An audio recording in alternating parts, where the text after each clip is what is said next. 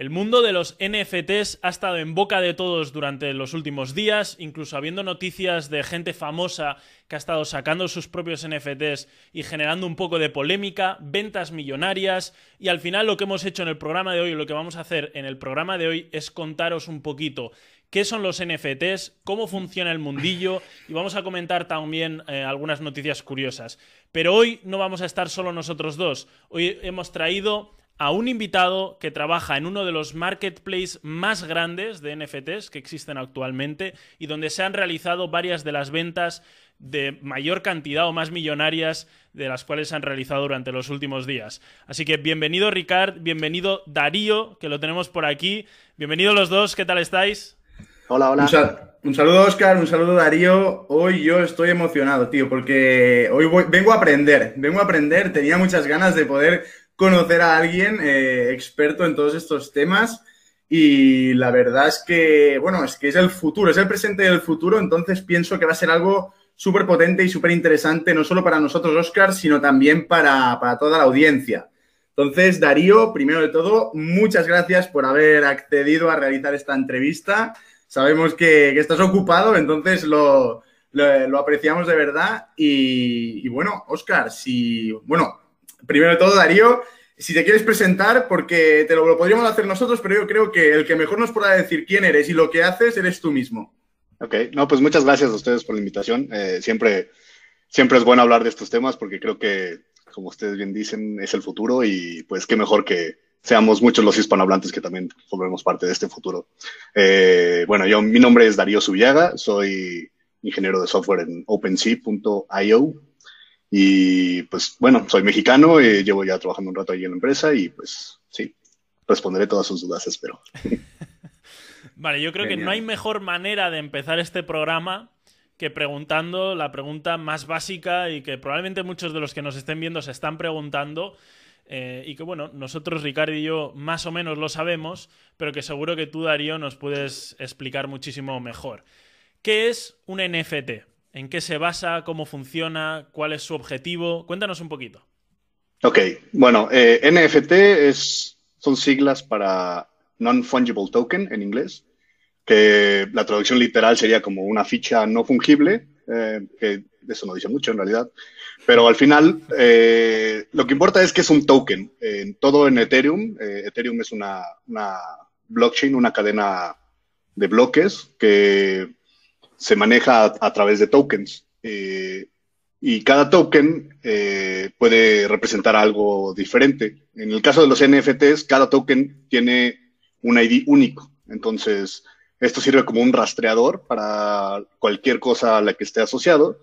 Y eso es este, como que lo que lo diferencia de otro tipo de tokens o monedas que existen en Ethereum. Eh, lo importante aquí es que es único, este token es único. Entonces, en el momento en que tú compras un NFT, estás invirtiendo en el creador de ese NFT, si este fue un artista o si fue, eh, no sé, alguna empresa que está creando estos eh, NFTs, tú estás invirtiendo en, el potencial que tiene esa empresa o ese artista porque tú estás eh, como aceptando ese token por parte de, de, quien lo esté emitiendo. Entonces, eh, puede estar asociado a muchas cosas, puede estar asociado a un video, puede estar asociado a una imagen, puede estar asociado a, algo físico si quieres, eh, pero al final lo importante es que este token es único, ¿no? Y entonces solo va a existir uno de esos eh, mm. si así lo decide el creador. Por lo tanto, es una forma, ¿no? Entiendo, de, de coger un activo, sea el que sea, un vídeo, como decías, una canción, un disco, un lo que sea, y registrar un nombre de propiedad que luego se puede transferir o se puede hacer cualquier tipo de cosa con ello, ¿no?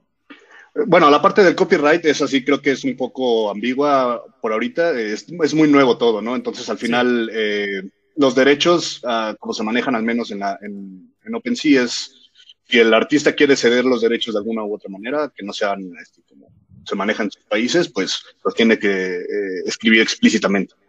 Eh, como la parte legal creo que sigue siendo un poco, sí, pues sí, ambigua, o sea, como que varía en cada país, entonces el problema es ese, ¿no? Que Ethereum es algo descentralizado, no, no depende de ninguna empresa, no depende de ningún país, entonces, pues todo está moviéndose como, como, como va funcionando ahorita, pero como es completamente descentralizado, todo es nuevo, ¿no? Y pues sí. Entonces, Darío, podríamos decir que un, un NFT sería como un certificado de autenticidad de un activo, ¿no? Exactamente. Pero a la vez también estamos diciendo que actualmente, pues, em, a nivel legislativo, em, todavía, pues, es, como, no es, no es, ni blanco ni negro, no es como un gris, por decirlo de alguna manera.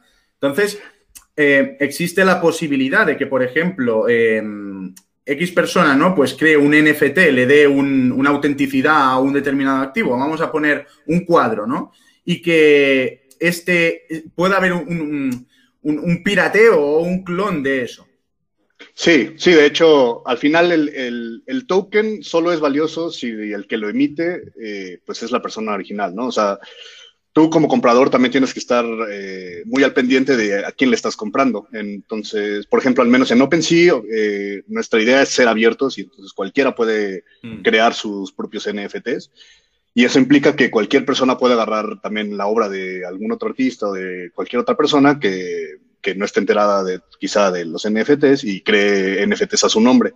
Entonces, sí es importante esa parte que mencionas, porque sí es muy común que sucedan muchos fraudes. Este, en el mundo cripto, lamentablemente, pues digo, en todos lados pasa, pero en el mundo cripto, sobre todo, como es completamente descentralizado y no hay, eh, es muy difícil este, hacer que las leyes funcionen porque pues no es en un país, no es este, en una zona, no es en una empresa, es, este, es mundial y cualquiera puede acceder a él. Entonces, esa parte del fraude es mucho más complicada. Y pues, como, sí, lo importante es investigar, ¿no? O sea, al final todo está, lo, bueno que tienen las, las, cadenas de bloques es que todo queda registrado. Entonces, en el momento en el que alguien sube un NFT, ese contrato queda guardado para siempre dentro de la cadena de bloques y cualquiera puede revisar que ese contrato este, sea legítimo, siempre y cuando, pues, no sé si el artista lo creó, pues tienes que buscar algún medio del, directo del artista, que sea su Twitter, que sea su Instagram o lo que sea, y si ese link te manda ese contrato, pues entonces ya sabes que ese contrato sí es el real, ¿no? Pero si, si no lo es, pues entonces sí hay que ir con cuidado. Súper importante y súper interesante lo que acabas de decir, porque seguramente habrá muchas creaciones de, de tokens que, como bien decías, serán de personas o haciéndose pasar o aprovechándose de, algún artista o algún tipo de arte o lo que sea. Hablando de creación de NFTs, ¿cómo sería el proceso para crear un NFT? Ok, eh, pues bueno, lo primero que se necesita para entrar al mundo de cripto en general es tener una cartera digital. Eh, en Ethereum la más común o la más conocida es Metamask. Y este, digo, hay muchas, pero Metamask es como la más sencilla de utilizar porque es un plugin que está en tu navegador y nada más le das clic cuando quieras eh, firmar contratos o, cuando quieras pagar. Entonces, ese sería como el primer paso, tener tu cartera digital. Y posteriormente, pues ya depende de dónde quieras vender. Eh, yo te recomendaría que lo hicieras en OpenSea. en OpenSea es, el, es lo más barato. Las transacciones son gratuitas, que también es importante que aclarar varias cosas. Eh, cualquier interacción con la red de Ethereum implica un gasto por transacción que depende de la red, no depende de, a quién se le está haciendo la transacción. Entonces, en OpenSea, cuando tú haces una transacción, a pesar de que es gratuita, de que nosotros no cobramos nada, no ganamos nada de esa transacción, uno tiene que pagarle a la red para que, a, la propia para red de Ethereum, entiendo, ¿verdad? Ajá, exacto. Entonces, al final lo que sucede es que estas transacciones, ese dinero de las transacciones se reparte en la red, eh, por decirlo de manera vaga, y entonces eh, cualquiera puede realizar las transacciones sin que haya una centralización y que sea un solo sistema el que esté manejándolo. Pero bueno, esas transacciones no dependen de nosotros, es, dependen completamente de la red. Y, pero además de eso, pues digo, es una transacción gratuita y después de que realices esa transacción gratuita, tú puedes vender cualquier número de obras que quieras, cosa que no pasa en otras, eh, en otras plataformas. En otras plataformas te cobran por cada una de las obras que tú quieres crear. Entonces, eh, el, valor de un NFT eh, entiendo que funciona a través de la simple ley de la oferta y la demanda, ¿no? Em, claro, si, si, por ejemplo mi madre, por poner un ejemplo, crea un NFT, eh, probablemente no se lo va a comprar nadie porque nadie la conoce y eso que ella ha creado pues no tiene ningún tipo de valor a ojos del mercado. para mí sí, ¿no? Pero para, para ojos de la mayoría de las personas pues no. Eh, entonces, eh, si el que sube un NFT es un personaje famoso, por ejemplo, o bueno, como los ejemplos que, los, los ejemplos que veremos después, es aquí donde realmente el valor de este o el precio, el precio de este NFT incrementa, ¿no? Sí, en general los más exitosos son los que ya tienen algún bagaje de, fondo, ¿no? Este, gente que pues, ha sido conocida en el medio desde hace tiempo, o, artistas reconocidos, o, deportistas, o, sea, últimamente está entrando mucha gente, entonces, pues sí, cada vez hay, hay más, más gente involucrada, pero pues sí, eh, casi siempre, bueno, es difícil empezar, eh, ¿no? Siendo alguien nuevo, pero pues si tu proyecto es muy innovador, yo sí he visto varios proyectos que han salido de la nada y, que han, han, agarrado bastante, bastante valor. Una, comparación podría ser, por ejemplo, como el que pinta cuadros, ¿no? Que primero empieza igual a pintando cuadros en una, en una galería de arte, pues yo que sé, de su pueblo, y a, medida que va gustando, ¿no? Y que se va, y que va subiendo de, de, escalón, o como lo quieras llamar dentro del mundo del arte, pues cada vez se hace más reconocido y al final, pues sus cuadros llegan a valer X cantidad de dinero, ¿no? Podría ser un símil con lo que es un NFT. Claro, sí, y la ventaja aquí es que pues es un mercado global, ¿no? Al final la página de Internet está disponible para cualquiera que tenga acceso a Internet. Entonces, eh, aunque quizá todavía no tengamos la, capacidad de mostrar todas las colecciones que se crean, porque se crean miles de colecciones cada día, este, eh, pues están disponibles en la página, ¿no? Y, mientras tú puedas un poco tener acceso a ella, pues todo el mundo pueda tener acceso. Y cosa que no puede, que no pasa de otra manera, ¿no? O sea, Sí facilita ese proceso al menos. Hablabas también, y ya por, terminar un poquito con la parte técnica, hablabas también de, la creación en Ethereum. Em, ¿Hay alguna otra red que se utilice para crear también eh, NFTs? ¿Solo Ethereum? Y, en cualquiera de los casos, ¿te preocupa o ves como algo preocupante todo lo que se está comentando sobre que Ethereum no es una red eficiente, que tiene muchos gastos, que el consumo es alto, etcétera, etcétera? Eh, pues sí, no, no es la única red. Uh, sí hay otras redes, sobre todo las más nuevas. Eh, hay una que se llama Polkadot, hay otra que se llama Binance, Smart Chain, otra que se llama Flow. Eh, sí, de hecho, he visto antes que había unos Polkamon, que eran como unos, unos Pokémon de, Sí, y también hay Ethermon, de hecho. o sí hay, sí hay en, varias redes, hay varios eh, que sí ya están teniendo NFTs, pero pues Ethereum es por mucho la red más grande, eh, tanto en valor de mercado como en, número de usuarios. Entonces, por ahora yo creo que se va a mantener por ahí, a menos de que estas otras redes ganen mucho, muchos usuarios de la nada o, no sé, que tengan algún tipo de incentivo. Pero, eh, pues también nosotros en OpenSea estamos trabajando por eh, adaptar estas nuevas redes, eh, no todas, ¿no? pero sí estamos trabajando en, en, otras, en otras redes que vayan saliendo.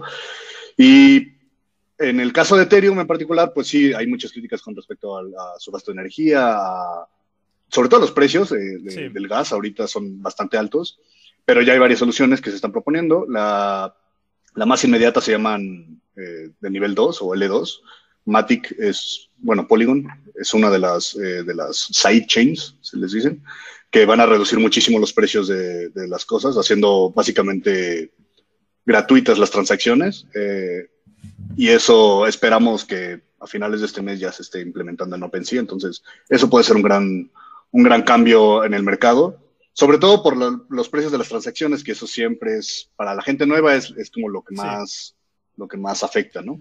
Y esto sería sin, renunciar al uso de, Ethereum. Exacto. Sí, sí, como funciona es un poco técnico, pero al final sí todo va a estar, sigue estando en Ethereum, solo que las transacciones bajan muchísimo. Eh, y sigue siendo lo mismo, ¿no? O sea, el, mismo concepto, la misma idea, sigue estando sobre Ethereum, solo es un poco más complejo el, cómo sucede todo, pero, pero sí, al final, como, como usuario, se mejora todo, mejora la velocidad, mejora los precios, ¿no? Más que nada. Y, bueno, no es la única solución que va a existir. También Ethereum eh, a finales de año tiene pensado cambiar a una nueva, un nuevo tipo de, de, solución en la cadena de bloques. Eh, ahorita se, se, utiliza lo que se llama prueba de trabajo, que es muy poco eficiente energéticamente, que es una de las grandes críticas que tiene Ethereum. Pero a final de año se va a cambiar a otra que se llama proof of stake, eh, que es como prueba de, de tener Ether y eso va a reducir muchísimo la cantidad de energía y también pues el, número de transacciones, el o sea, se, se, espera que para este año crezca mucho. eh, en el nivel de, eficiencia que va a tener la red. Súper interesante, súper, súper interesante. Eh, por continuar con el tema, ¿cuál crees que puede ser la aplicación de NFT que más futuro tiene? Y esto ya nos estamos echando un, triple desde el medio campo, pero tú que estás involucrado mucho en, el mundillo, ¿por dónde ves que pueden ir los tiros? Pues creo que mucho del, cambio va a venir por esta parte de las transacciones, ¿no? Ahorita las transacciones son lo que limitan a, muchos usuarios, eh, muchos usuarios nuevos, porque pues es muy caro, ¿no? O sea, si, una transacción te cuesta 100 dólares, pues no tiene mucho sentido comprar algo que cueste menos de 100 dólares o, o 200 o 300, ¿no? Entonces, en el momento en el que bajen estas transacciones, yo creo que se va a abrir eh, el mundo para todo en general. Eh, yo creo que de los más grandes van a ser los videojuegos. Los videojuegos son de por sí una industria que es enorme y pues si en algún punto llegas a poder compartir tu espada de Zelda con tu espada en cualquier otro juego, pues yo creo que eso, tiene muchísimo potencial, ¿no? Pero en general todas las artes yo creo que van, van, van a ir por ahí, ¿no? O sea, fotografía, pintura, eh, danza, teatro, eh, cine, ¿no? O sea, porque al final es, son medios digitales, medios el multimedia que, que, ya están en Internet, pero que ahorita están dominados por empresas muy grandes. Y al final lo que te permite Ethereum, bueno, lo que te permiten los NFTs son darle poder al creador, ¿no? Eh, ya, ya puedes ser tú directamente el que venda tu obra sin tener que pasar por intermediarios, sin, sin la necesidad de, de un YouTube, de, un Vimeo, de cualquier, de cualquier otra plataforma que, en la que tú tengas que pagar para, para, presentar tu arte, ¿no? En cambio aquí, pues tú presentas tu arte y alguien te la compra y te la compran directamente tus, tus clientes o tus, tus fans, ¿no? ¿De, de, qué depende el valor de estas transacciones? O sea, que una transacción sea más cara o más barata, ¿es una cuestión de volumen de, de utilización, por decirlo así, simplemente? Sí, pues eh, depende de qué tan ocupada esté la red. Entonces, si mucha gente quiere hacer transacciones, eh, la red lo que hace también se basa en, en, oferta y demanda. Entonces, si hay demasiada gente que quiere hacer transacciones, pues entonces la red va a cobrar más para que se realicen esas transacciones. Si hay menos gente que lo desea, pues entonces se cobra menos. Y tú puedes estar checando ese valor, que se llama gas, para ver eh, en todo momento. Entonces, si, si, quieres crear un nuevo NFT, pues puse cuando el gas esté bajo para que entonces no tengas que pagar tanto por esa transacción gratuita. Pero sí, en el momento en el que estas transacciones bajen a, porque ahorita te digo, pueden llegar a costar hasta cientos de dólares, ¿no? En una sola transacción, pero si llegan a, a, niveles de centavos de dólar, pues ahora sí cualquiera puede hacerlo, ¿no? y, y ahí pues se abre el mundo a muchísimas cosas. Claro. Súper interesantes, además las aplicaciones que has comentado, el tema de videojuegos, me parece súper interesante. O sea, porque de hecho ya hay gente que, que por ejemplo, compra skins de, diferentes videojuegos, ¿no? Eh, trajes, vamos, para que nos entienda la gente. Tú tienes un personaje y le puedes comprar trajes, pero eso es solo en, ese videojuego, solo lo puedes usar ahí. Como bien tú decías, si todo eso lo puedes sacar fuera y también el tema del arte y demás, súper interesante. Si te parece, vamos a entrar ya en el mundo de, los NFTs, vamos a empezar a conocerlos. Aquí tenemos la, página web donde vamos a ver varios casos, pero... Eh, lo primero que quiero comentar y lo que más he visto un poquito dentro de, de la web es que ahora hay mucho coleccionable, ¿no? Y, el tema del coleccionismo puede que haya cambiado para siempre, sobre todo por la libertad que, que da los NFTs, como bien comentabas, a que cualquiera, sin necesidad de, un intermediario, pueda, pueda compartir eh, pues su obra o lo que sea. Hay muchas críticas. Eh, y luego explicaré yo también mi punto de vista, pero hay muchas críticas de ¿para qué quiero comprar yo un dibujo en NFT si puedo descargarlo y ponérmelo de fondo de pantalla y tal y cual, ¿no? Eh, tu opinión, esto ya es opinión y ya vamos a entrar en opiniones personales. ¿Cuál crees que es el, punto, o el punto de interés o la ventaja, o como le queramos llamar, de ser dueño de una imagen que cualquiera puede coger y ponérsela en el móvil, por ejemplo? como digo, imagen puede ser vídeo o puede ser pues una espada o lo que sea.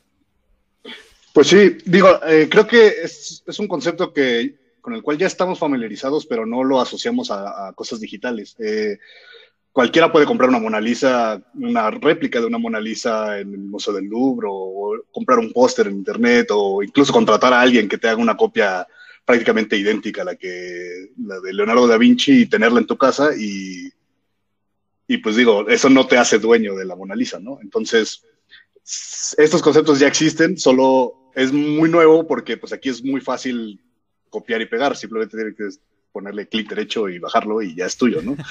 Pero aquí, la idea va por, por, la parte del token, ¿no? La imagen es solo una parte del metadata que existe en el NFT. El token en sí es lo que te está diciendo, tú eres el dueño, ¿no? Es, es, es como dijeron hace rato, es un certificado de que tú eres dueño de esa obra. Entonces cualquiera puede tener una copia de tu obra, pero tú nadie tiene el certificado de que tú eres dueño de esa obra.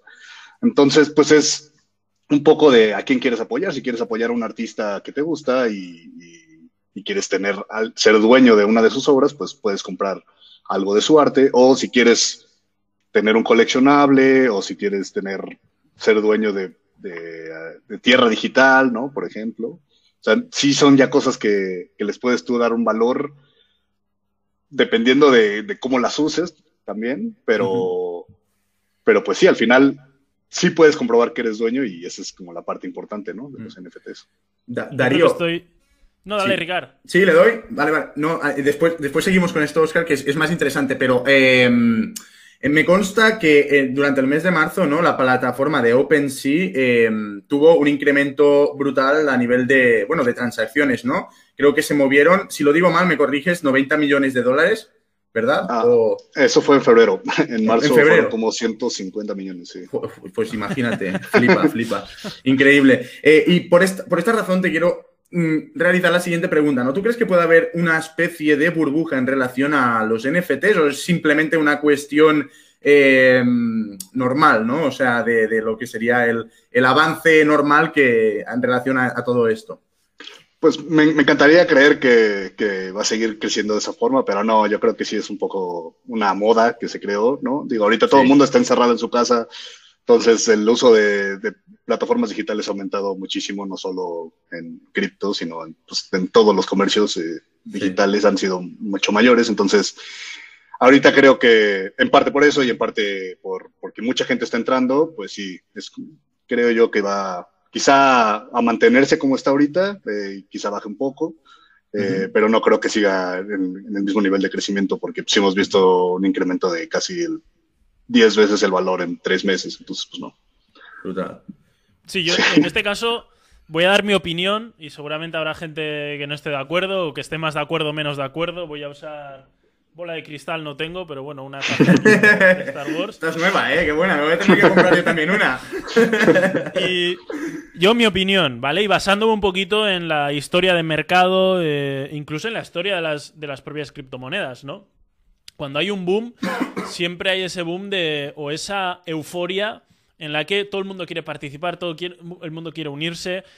Suele llegar a un punto máximo, que no sé si estamos ahora o todavía, seguramente todavía quedará un poquito más. Y luego se suele concentrar todo, ¿no? En, unas pocas. Se suele concentrar en unas pocas que se hacen todavía muchísimo más fuertes y otras se van olvidando un poquito por el camino. Las, las que no han eh, cuajado muy bien se van quedando por el camino. Una de las que parece o dicen, y aquí ya no soy experto, que pueden ser, pues como el Bitcoin de, las criptomonedas en su momento, eh, son los CryptoPunks. Que vamos, podríamos decir que no sé si son la primera o una de las primeras, por lo menos, eh, que vimos entrar y que han batido récords de venta. De, de hecho, voy a compartir por aquí eh, tenemos, por ejemplo, o sea, los CryptoPunks, básicamente, bajo mi entendimiento, ahora Darío lo explicará mejor, son unos muñequitos coleccionables o unas caritas coleccionables, un tipo de arte coleccionable que tiene unas características únicas y cada característica eh, pues tiene un, nivel de, de, rareza o puede ser más común o más raro, ¿no? Y aquí, por ejemplo, tenemos uno que se vendió hace un mes por 1.256.000 mil dólares, pues que por ejemplo es un mono, que solo hay 24 monos, tiene una es un mono con bandana además, que solo hay cuatro, y tenemos otro ejemplo por aquí también otro mono, ¿no? Que se vendió por un millón ciento diecisiete eh, mil dólares. ¿Qué crees tú de los CryptoPunks? ¿Crees que puede ser ese uno de los NFTs que puede tener más futuro por ser uno de los primeros? No sé si son los primeros, me puedes corregir si, si no lo es.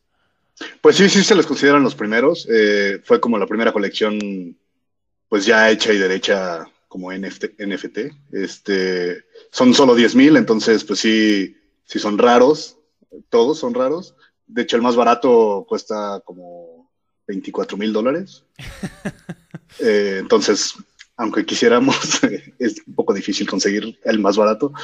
Y el más caro está como en 8 millones de dólares, creo. Entonces, sí son pues sí, se han, ido ganando valor y de hecho ahora existen muchísimas colecciones que solo replican a los CryptoPunks y les dan algún tipo de variación, así como...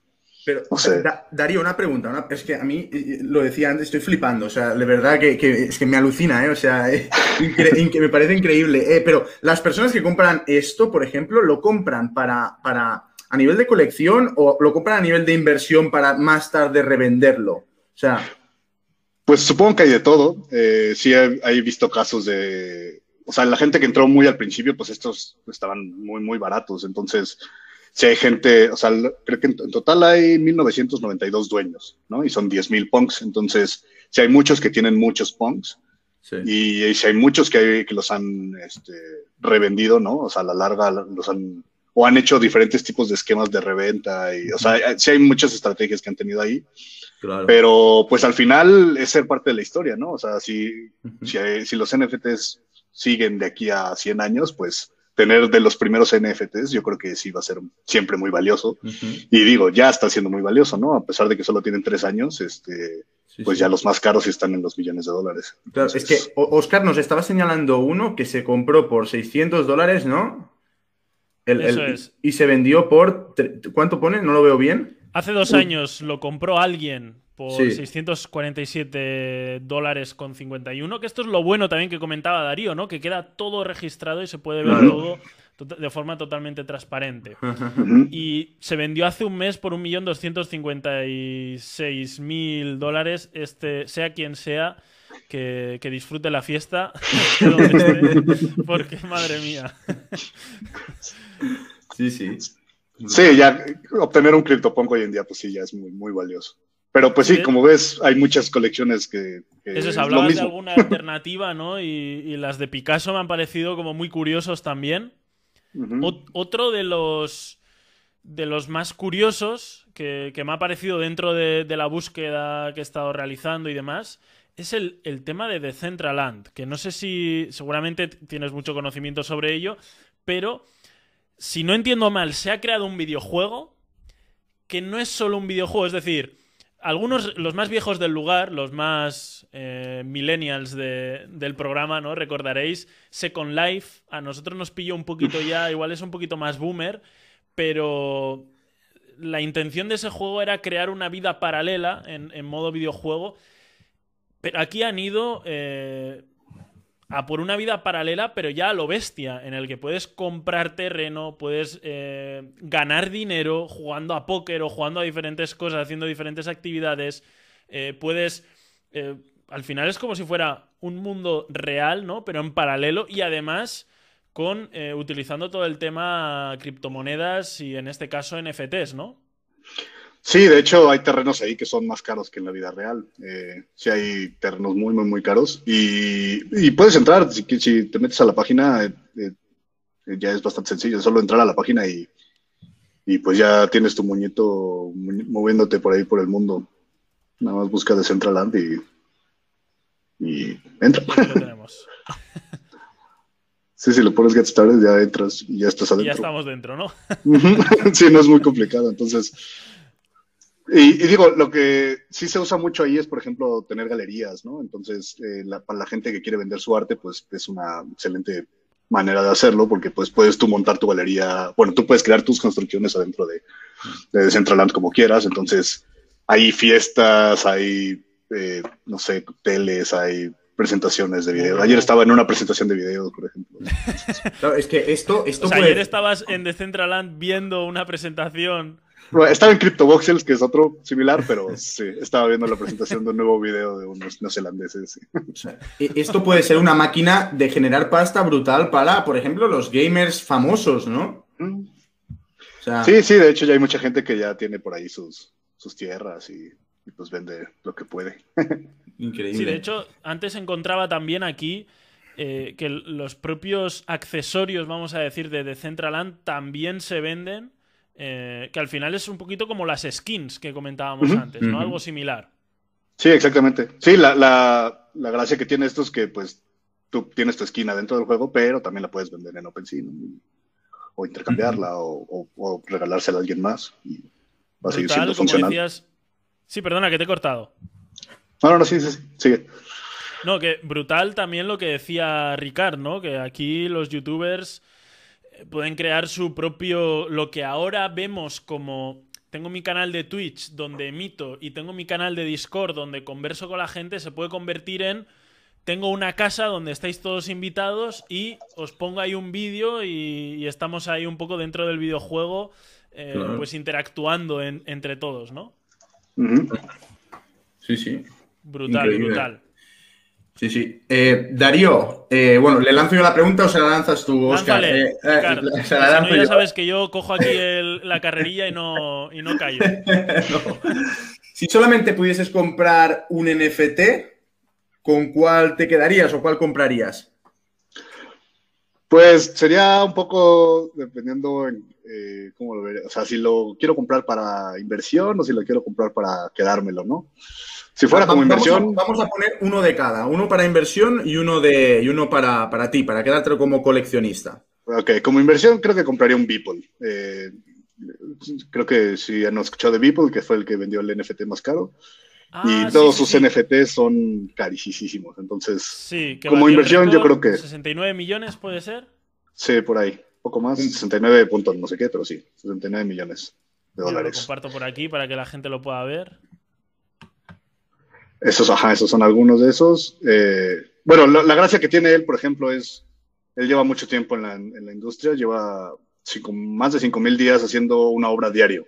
Entonces, el, el que se vendió en 69 mil millones, en 69 millones fueron, creo que los primeros 5 mil días o 500 días o algo así.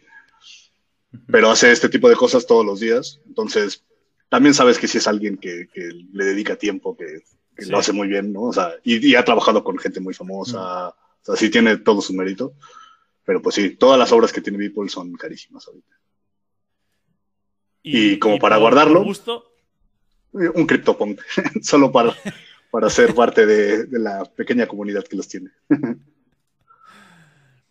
Vale, vamos a, por otra pregunta que está también. eh, me, me gustaría conocer simplemente ya por, por eh, curiosidad, ¿no? ¿Conoces tú, claro, tú estás dentro de, de OpenSea, eh, probablemente, pues dentro de OpenSea hay comentarios, ¿no? Entre, entre los trabajadores. Oye, ¿a, a que no sabéis quién, quién ha, ha- ha creado un NTF o quién ha entrado o tal? Si se puede decir, ¿eh? Solo si se puede decir. eh, ¿Cuál es la persona así que más te ha impactado en plan famoso que, que haya entrado en un NFT, se sepa o no? ¿Y, y cuál es la anécdota más rara que, que te has podido, que te has podido encontrar trabajando dentro de este mundo de los NFTs? Pues de famosos, híjole, no, no- no creo que, que pueda hablar al respecto, pero pues sí es cierto que mucha más gente nos estado contactando a partir de, sobre todo desde que nosotros empezamos a hacer drops, eh, o sea, como sacar NFTs a nuestro nombre más o menos. Eh, mucha, mucha más gente nos ha contactado. La- creo que la más famosa fue la de Rob Gronkowski, que igual y en España no es muy conocido, pero es el jugador de americano. Eh, pero sí, cada vez más hay, eh, cada día yo veo nombres nuevos de gente bastante famosa que está interesada en crear NFTs. Pero pues sí, creo que es un poco una burbuja de que todo el mundo quiere algo nuevo. Sí, esos meros. Todo el mundo quiere aprovecharlo. ¿Y, Sí, y claro. alguna anécdota así curiosa que, que sí nos puedas contar? Siem- siempre sin meterte en un lío, por favor, Darío. Pues a mí lo que se me hace más curioso siempre es ver los tipos de cosas que se venden. Entonces, si hay cosas muy raras, eh, que no sé si alguien las vaya a comprar o no, pero pues he visto gente que vende grabaciones de sus pedos o gente que vende espacios de tatuajes en, sus, en, su, en su piel, calcetines. Es verdad, eh, eso, eso había. Fue una tenista, ¿no? Fue una tenista que, se, vendió un tatuaje, ¿no? Que se tatuaba en, su brazo o algo así, puede ser. Ajá, el espacio de su brazo para tatuarse, el que comprara ese NFT, y en el momento en el que el dueño del NFT se lo dé, entonces ella va a tener que tatuarse lo que y, esa persona le diga. Ahora esto que está en plan como, con una subasta, está en una subasta o algo así. Creo que estaba en una subasta, ya se vendió, de hecho, pero ¿Por, cuánto se sabe o no? Sí, creo que sí. Eh, no sé en cuánto se a ver, déjame ver. O sea que una tenista, para que, me aclare yo, una tenista ha vendido un cacho de su brazo y ha dicho el que compre este NFT que diga lo que quiera o que me mande el dibujo que quiera que yo me lo tatúo. Sí. Tal cual. Tal cual. se vendió en, en tres Ethers, o sea, en 6 mil dólares. Que no está nada ¿eh? Aproximadamente. Hostia, pero, pero además todavía él lo puede vender. O sea, no, no, no, no, le ha dicho a ella que, que se haga el tatuaje todavía, entonces todavía, si ella se hace famosa, por ejemplo, y, y, no sé, llega al final de un Grand Slam, pues igual en ese momento puede vender ese NFT al triple y que, no sé, McDonald's le ponga sus, su logo, yo qué sé. Claro, es que, ahí está la gracia, ¿no? Que puede mantener el, NFT y, y, no utilizarlo y venderlo para que otra persona decida cuál va a ser el tatuaje, ¿no? Y si en el momento... Y, y, perdona, Darío, y si en el momento en el, que, en el que se decide proceder a esa acción, la tenista se niega, ¿qué pasaría? Pues ese es el problema, tampoco hay mucho que se pueda hacer al respecto. Digo, va a quedar grabado en Ethereum y en todos lados que no cumplió su promesa, pero pues sí, no creo que haya alguna manera legal de, que... sí, exacto. No creo que haya alguna forma legal de, quejarte al respecto. Vaya, vaya, vaya. Vale, tenemos aquí también un, un, grupo de noticias. Vamos a la parte de noticias, ¿vale? Para que sepas, Darío. Eh, al final hemos metido una cantidad así de noticias para comentarlas de forma rápida y, echarnos unas risas porque todas son un poquito curiosas. Alguna de ellas eh, ya has comentado un poquito por encima. Y, por ejemplo, la primera que quiero que comentemos entre los tres es, si no me equivoco, el récord del NFT más caro, que fueron 69 millones. Y como que como bien tú decías, era del artista Beeple, que lo acabamos de ver aquí compartido. ¿Qué opináis? ¿Locura? Eh, ¿Va a haber ventas todavía más caras? ¿Qué opináis? Pues sí, de eso yo no sé qué pensar, la verdad, porque al final el que lo compró es un eh, es alguien que ya está muy involucrado en, el mundo cripto y que se ve que tiene mucho dinero, eh, que ya ha invertido bastante en, en este tipo de artistas. Yo creo que sí va a haber eventualmente algo más caro, eh, porque pues los récords se han ido rompiendo casi cada semana desde, el principio del año, de este año, ¿no? Entonces, cada, cada semana había algo nuevo. Digo, las diferencias es que pasaban de miles de dólares a quizá un millón o un millón y medio. Y pues sí, antes de, este récord, creo que el anterior estaba como en 4 millones de dólares, ¿no? Entonces aquí sí se fue mucho más arriba, pero porque lo vendió Christie, bueno, la, sí, Christie's, ¿no? La, casa de subastas. Mm. Sí, yo, yo, creo que esto es un poco, bueno, es que al final esto es arte y el arte pues es muy subjetivo, ¿no? Porque yo qué sé, yo personalmente para tenerlo en casa no pagaría ni un duro para un cuadro de Picasso, o sea, lo siento, para como inversión probablemente sí, pero yo no pagaría un duro porque, bueno, porque a mí, no sé, no me atrae, no, me, no, no, lo sé valorar seguramente y todo este tipo de cosas. Pero, y esto supongo que sucede un poco lo mismo. La persona que ha comprado esto, eh, supongo que ha visto algo, ¿no? Ya sea a nivel de valor, a nivel de inversión o simplemente a nivel de, coleccionista, pues que, que la mayoría de, de, los seres humanos o que, o que gran parte de los seres humanos pues no somos capaz de ver, capaces de ver. Mm, yo creo que es muy subjetivo y decir si está bien o si está mal, pues yo no me atrevería a decir si es una locura o no es una locura, simplemente porque esta persona lo ha visto así, ¿no? Y, lo, ha, lo, ha, comprado porque lo valora, digo yo, digo yo. Yo, yo creo que si hay algo que lo supera, me haría mucha gracia y esto es posible que fuera algo muy loco. No sé si recordaréis aquellas épocas en las que los paparazzis iban a casa de o a las basuras de los famosos igual recogían unas bragas y las vendían por eBay Y, yo creo que ahí puede estar un punto muy loco que puede superar que a algún artista se le vaya a la olla y digo, vendo acabas de dar Acabas de dar una idea más de uno, ¿eh? Sí, sí, NFT, NFT de las bragas de tal, ¿no? Siguiente noticia interesante. El primer tweet vendido por 2,9 millones de dólares también eh, en su momento fue muy sonado, ¿no? Y, y, que el, básicamente el tweet solo decía Oye, pues más o menos lo que venía a decir es, estoy aquí configurando Twitter y probando a ver si, funciona mm. todo, todo esto. Eh, ¿Qué opináis sobre la venta de este, de este Twitter? De este Twitter, digo, de este tweet. Este...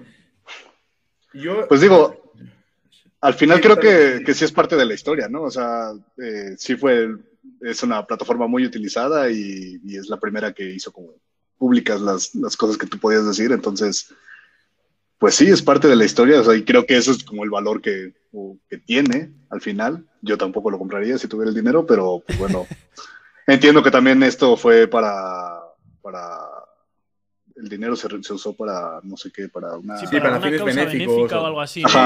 sí, sí, sí. Mm. Africa para África. Creo que eso también puede empujar un poquito, animar a la mm. gente, ¿no?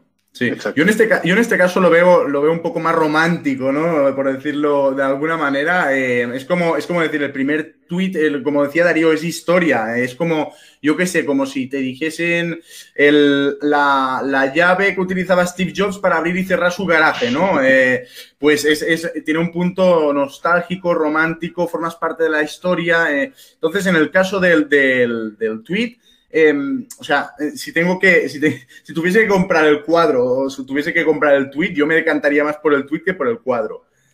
Sí, ¿no? Tiene ese puntito de, pues, por ejemplo, el primer vídeo de YouTube o el primer post de, Facebook o... Tiene ese punto nostálgico, como bien decíais, y, sí, además, como comentábamos, ¿no? Al ser utilizado también para un, para un fondo benéfico, para un tema benéfico, yo creo que la gente se anima un poquito más y lo mm. sobrepaga un poquito, pues sabiendo que, va a una causa benéfica y que luego incluso se puede revalorizar mm. y, pueden eh, revenderlo y recuperar esa inversión o incluso ganar dinero.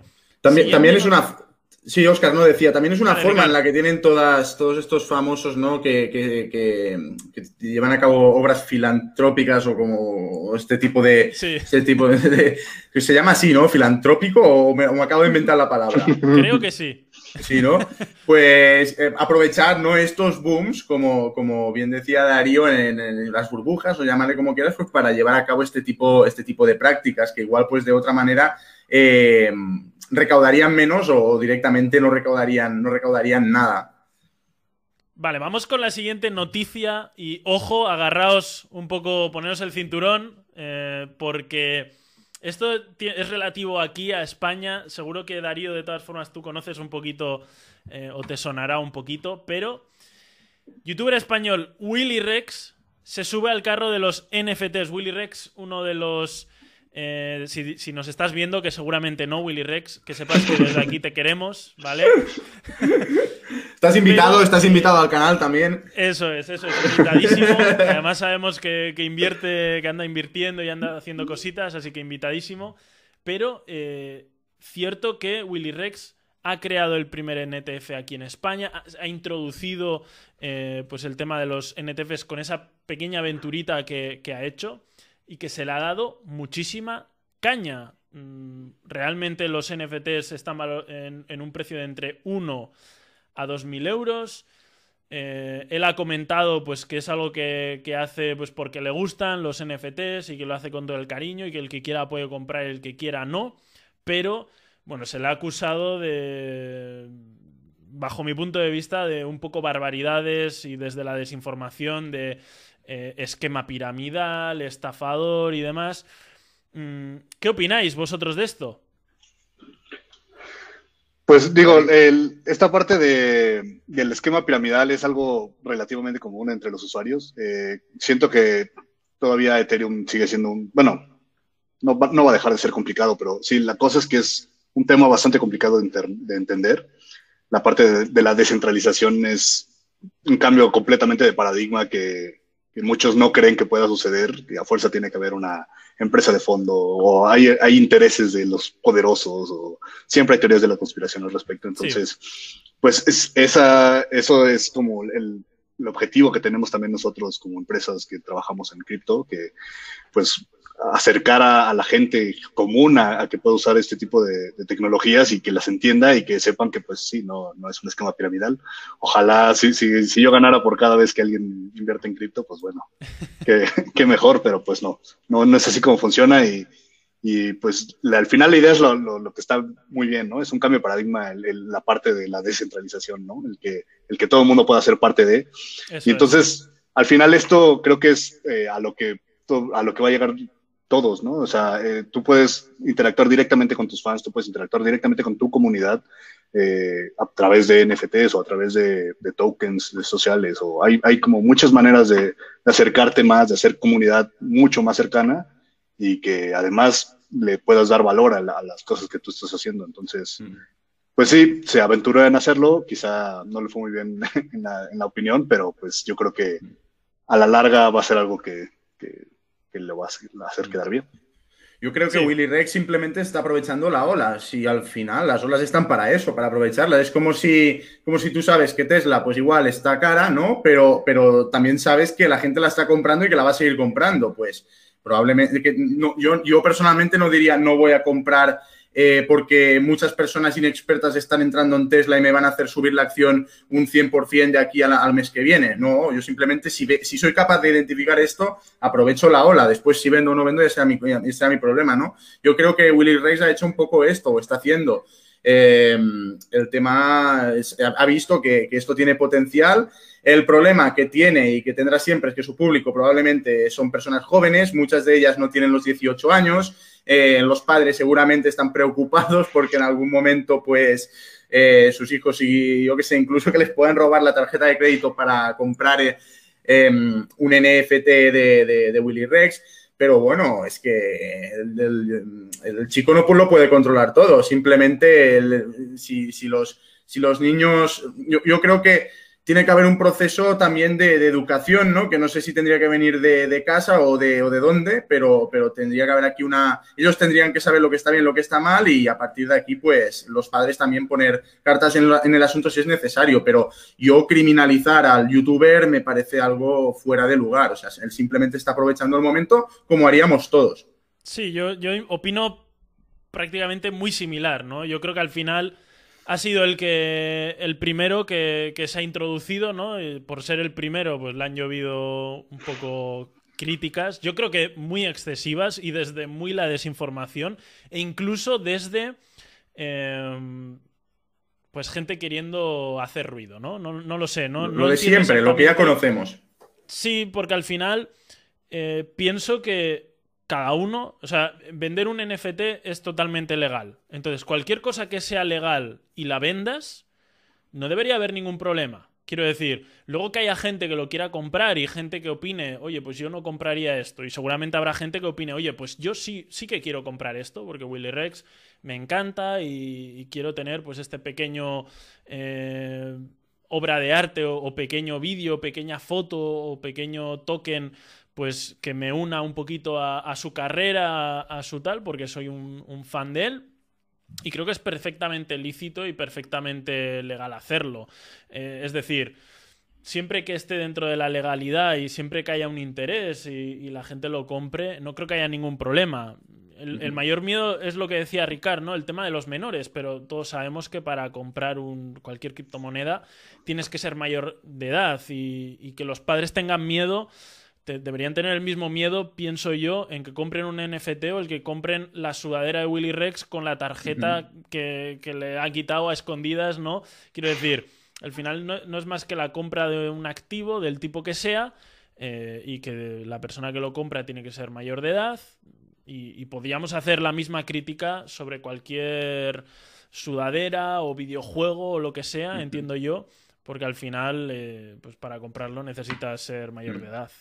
Esto, Darío, una curiosidad. Eh, puede ser que, eh, como siempre en Estados Unidos, ¿no? Quizás vayan más adelantados con esto, porque me, allí sí que ya hay muchos o varios youtubers que, sí que, quizás, o al menos que eh, han hecho más ruido en, relación a esto. Recuerdo, no, sé si es Logan Paul, no sé si a ti te, sonará, te sonará, Logan Paul que también vendió, ¿no? Algo, o sea, no estoy muy puesto en el tema, ¿eh? pero sé que hace ya unos, unos días, ¿no? Quizás antes de que saliese la noticia, por ejemplo, de, Willy Rex, pues que esto ya había ocurrido en los Estados Unidos. No sé si allí es más popular o si, o si las transacciones os llegan más por parte de, de, de, de Norteamérica. ¿O ¿Dónde tenéis, ¿no? Las, las transacciones, ¿dónde, dónde, se, ¿dónde se sitúan mayormente en, en OpenSea?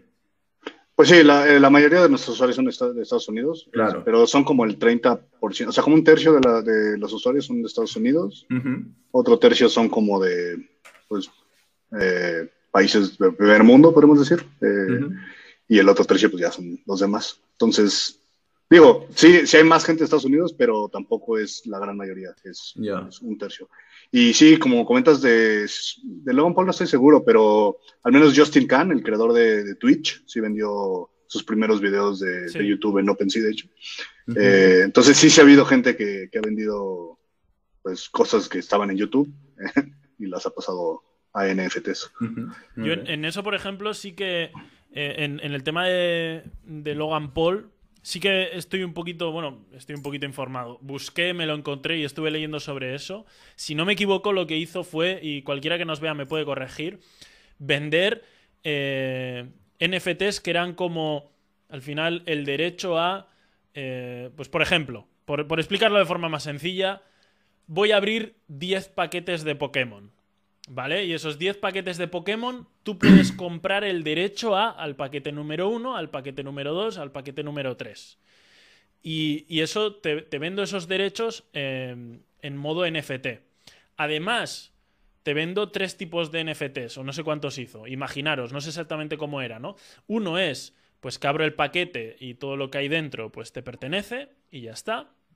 Otro es que abro el paquete y además puedes poner un mensaje, ese NFT sería un poquito más caro, un mensaje que yo lo leeré en directo, y el otro era el mensaje más, pues no sé si algo firmado, alguna cosa, no sé exactamente qué era, ¿no? Al final como tres tipos de, de derecho a, al paquete y lo que hacía luego era emitir en directo la apertura de esos paquetes. Entonces, él hacía un poco ahí el espectáculo y a la vez la gente podía participar de decir, oye, pues mira, todos estos paquetes de, de cromos de Pokémon los podéis comprar, yo los abro en directo, si os toca un Charizard, pues eso que os lleváis eh, que además tocaron varios Charizard, que había eh, alguna persona de estas expertas en, en cromos y decía, oh, esto 100 mil dólares, porque está en perfecto estado, no sé qué. Pues imagínate la gente que compró ese NFT y le tocó el, el Charizard de 100 mil dólares, ¿no? Y habrá gente pues que no le tocaría eh, mucho. Sí, eso es, es, lo que también me gusta de, de, de, este ambiente, que puedes crear como nuevas cosas que no se podían hacer antes, ¿no? Por ejemplo, Kings of Leon, el, el NFT que más el más caro, era, te daba acceso a todos, a un concierto de todas sus siguientes giras que vaya a tener para ti, para cinco amigos más, y te van a recoger al aeropuerto y todo lo que sea, a todos tus, a todos sus conciertos, ¿no? Entonces, como que este tipo de cosas, pues no se no había una manera como muy definida de cómo hacerlas, y ahorita pues sí. ya es simplemente vendes un NFT y ya tú vas a lo que quieras. Eso es, porque al final tú antes podías vender eso, pues en plan un papelito, ¿no? Que, uh -huh. que, al final era la entrada, ¿no? Y ahora tienes un NFT pues que te dice, mira, si compras este NFT tienes derecho a el concierto, el tomarte una cerveza con nosotros y uh -huh. lo que sea. Y lo vendes y queda ahí todo registradísimo y no te libras de... Ahí no puedes exacto. decir, oye, no, la cerveza no me apetece. No, no, está ahí registrado. Exacto, exacto. Es transparente. Vamos con, con otra noticia. Eh, la empresa Fanco que se ha unido al, al tema de los NTFs, la, la, empresa Funko, creo que la conocéis viendo, por el nombre no, pero viendo los muñecos sí. Eh, todos estos muñecos relacionados pues con películas de Marvel, de Harry Potter, de, de, todo esto que suelen tener los youtubers un poquito detrás. Ricardo, nos tenemos que comprar uno, no puede ser. O sea... es que, pero tú ya, tú, tú ya me llevas ventaja, que al menos tienes la, el, el, el, bol ese, o no sé qué era, el vaso, ¿no? La, la taza de Star Wars. Lo, lo, lo, puedes poner ahora en OpenSea, o sea, cuando termine esto, le, lo, pones en OpenSea aquí. Darío, que, que, nos lo cuele por ahí, que nos lo haga visible. si se hace famosa la taza, la, la ponemos en... Claro, claro. Y lo que están intentando hacer o lo que quieren hacer, eh, de hecho para, para, junio, y esto no sé si, si, será en OpenSea o no, que igual Darío por ahí nos, nos puede confirmar, es empezar a tokenizar un poquito todo ese tipo de productos que ya tenían, ¿no? Figuras coleccionables, pues vamos a tokenizar, que ya es un tipo de producto que, está funcionando en el espacio, ¿no? Sí, pues en, este caso en particular no, no, lo ubico, pero pues sí, la, creo que la importancia que tiene esto es que los tokens ya son públicos, ¿no? Entonces, eh, la parte de, la transparencia creo que es lo que llama mucho la atención para este tipo de coleccionables, porque pues ya hay una, forma directa de comprobar si, tienes algo original y si, si, eres el dueño o no, ¿no? Que antes tenías que depender de, la, de la, empresa para que te dijera si, era original. y al final es, es, un ejemplo también de una empresa que realiza un, un que vende un tipo de producto físico y que se adapta ¿no? a, estas nuevas eh, tecnologías o, a esta nueva tecnología en este caso y, empieza a, abrir un poco su abanico de productos a eh, productos digitales también. Ricardo, ¿tú qué opinas? Sí, eh, yo, es que tengo, tengo una, duda em, que hace rato que me viene, que me pasa por la, por la mente, ¿no? La, las, la única manera de comprar NFTs es a través de dinero físico como podría ser euros o dólares o se pueden también comprar con Bitcoin y estas cosas? Eh, bueno, al menos en, en OpenSea, en, varias de las como nuestros competidores este, directos, todos son en Ethereum. Entonces, puedes comprar cosas con Ether. Ether es la moneda de, Ethereum, que es de, la red. Pero dentro de Ethereum existen varias cosas que se llaman tokens, que son otro tipo de monedas. Eh, eh, que pues, existen muchísimas. Hay, hay unas que están apegadas al dólar, ¿no? Que son iguales al dólar. Hay otras que son tokens sociales, ¿no? O sea, gente famosa eh, creó su token y pues en su comunidad se maneja y ha tomado valor y se siguen usando. Eh, hay muchas, hay muchos, muchos tokens, este, pero sí, la principal es Ethereum. Pero en, por ejemplo, en Decentraland también se usa su propia moneda que se llama Mana, creo. Entonces, con esa también puedes comprar cosas en, en, en OpenSea, o sea, no es la única moneda. Entonces, esto ya una pregunta más para Oscar, quizás. Ya rizando el rizo, tú, eh, o sea, ¿crees que puede, puede ser posible, ¿no? Que eh, en algún momento esto se pueda convertir en, una especie de, como el oro, como, una especie de refugio, el, el NFT? No, no sé si si refugio como tal, porque como bien nos contaba Darío, hay diferentes tipos de NFT. Y, claro, le puedes dar muchísimas funcionalidades y entonces dependerá de ese tipo de funcionalidad, ¿no? Pero al final hay que tener en cuenta que tú cuando compras, por ejemplo, un CryptoPunk, que hablábamos que es un tipo de arte, ¿no? Que, que, bueno, que con el tiempo, al ser un, algo de arte, pues puede ser un tipo de valor refugio. Tú, claro, estás comprando, primero, estás pasando tu dinero en euros eh, lo estás pasando a Ethereum, por lo tanto ahí ya tienes una posible revalorización por tener Ethereum. Si Ethereum se revaloriza respecto al euro, ya estás revalorizando tu, activo. Y además, encima de eso, si te compras un CryptoPunk, que es un tipo de arte, y ese tipo de arte se revaloriza con el tiempo, ya sabemos que en épocas de, crisis, ¿no? Pues tipos de valores refugios, metales preciosos, eh, temas coleccionables, arte y demás, funcionan como un tipo de valor refugio. En este caso, será un tipo de valor refugio digital que además está sobre Ethereum, que Ethereum, pues, puede o no también revalorizarse. Así que sería una revalorización al cuadrado en caso de que todo, salga bien, pero lo mismo al revés. También una... importante, ¿eh? Importante. lo mismo al revés. sí, sí. Vamos con la locura máxima. Preparaos porque esta también es buena. Dale, dale. Elon Musk vende una canción sobre los NFTs en formato NFT. O sea, ya el NFT al cuadrado. Hablando de cosas al cuadrado, NFT al cuadrado. Ha creado una canción que es sobre los NFTs, que la pondría aquí, pero nos puede saltar el copyright, así que por si acaso, Elon Musk, sé que, o sea, sabemos que eres buena gente, pero por si acaso, como YouTube es un poco travieso, lo dejo en, mute. Pero básicamente sería este vídeo con la música de fondo, un, tipo de música un poco discotequera, hay que decirlo. Y, nada, lo está vendiendo en formato NFT. Otra locura más de Elon Musk. Eh, genio, figura, eh, no deja a nadie indiferente, eso seguro. Este tío se lo tiene que pasar de puta madre haciendo estas cosas. Yo, me lo imagino ahí en su, en su despacho de, con sus asesores o con sus colegas, los que tenga por ahí, diciendo, pues, ¿cómo la liamos hoy? ¿Cómo, ¿Qué hacemos? ¿no? Y, y, saca una historia de estas. Es que eh, increíble, tío. Darío, Bueno, es que no sé siendo si la se persona más presentó rica del mundo. día ahí en, en Open, en Open, se presentó un día y dijo, oye, eh, que traigo esta canción, ponérmela ahí en NFT. No sé si, si os habrá pasado eso. No, todavía no, pero esperamos, esperamos que pronto esté por ahí. Qué bueno. A ver. Vale, vamos con la última noticia curiosa del día. eh, y es que eh, ha habido una boda, pero esta boda, eh, en lugar de intercambiar anillos, se han intercambiado un NTF único, es decir, solo hay, es un tipo de NTF que solo hay dos y se lo han intercambiado. Y el NTF además lleva ahí un pequeño GIF que no entiendo muy bien, pero representa el matrimonio. Eh, ¿Puede ser esta una de las mayores, no locuras, pero sí excentricidades que has visto dentro del mundo de los NTF, NFTs, eh, Darío? Sí, fíjate que esta sí es la primera vez que veo eso y sí, está muy interesante, no lo había, no lo conocía. Un nuevo uso más. Ricard, ¿te vas a casar con NFTs? Sí, a mí- a mí- confiésalo aquí en directo. A mí ya solamente el hecho de casarme ya me produce, ya, ya- ya me estresa, ¿eh? Si encima lo tengo que hacer con un FT, vamos, ya... Yo creo que no, yo creo que no.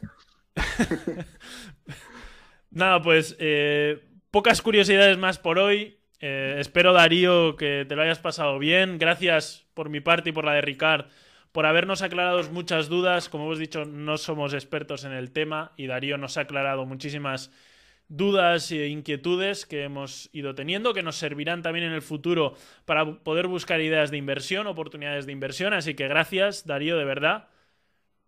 No, pues muchas gracias a ustedes por la invitación. La pasé muy bien, estuvo muy divertido, así que con gusto por aquí ando. Si, si, si surgen algunas nuevas preguntas, pues Muchas Eso es, gracias. cualquier cosa que necesitamos te volvemos a, a invitar y te volvemos a hacer pasar un poquito de vergüenza aquí.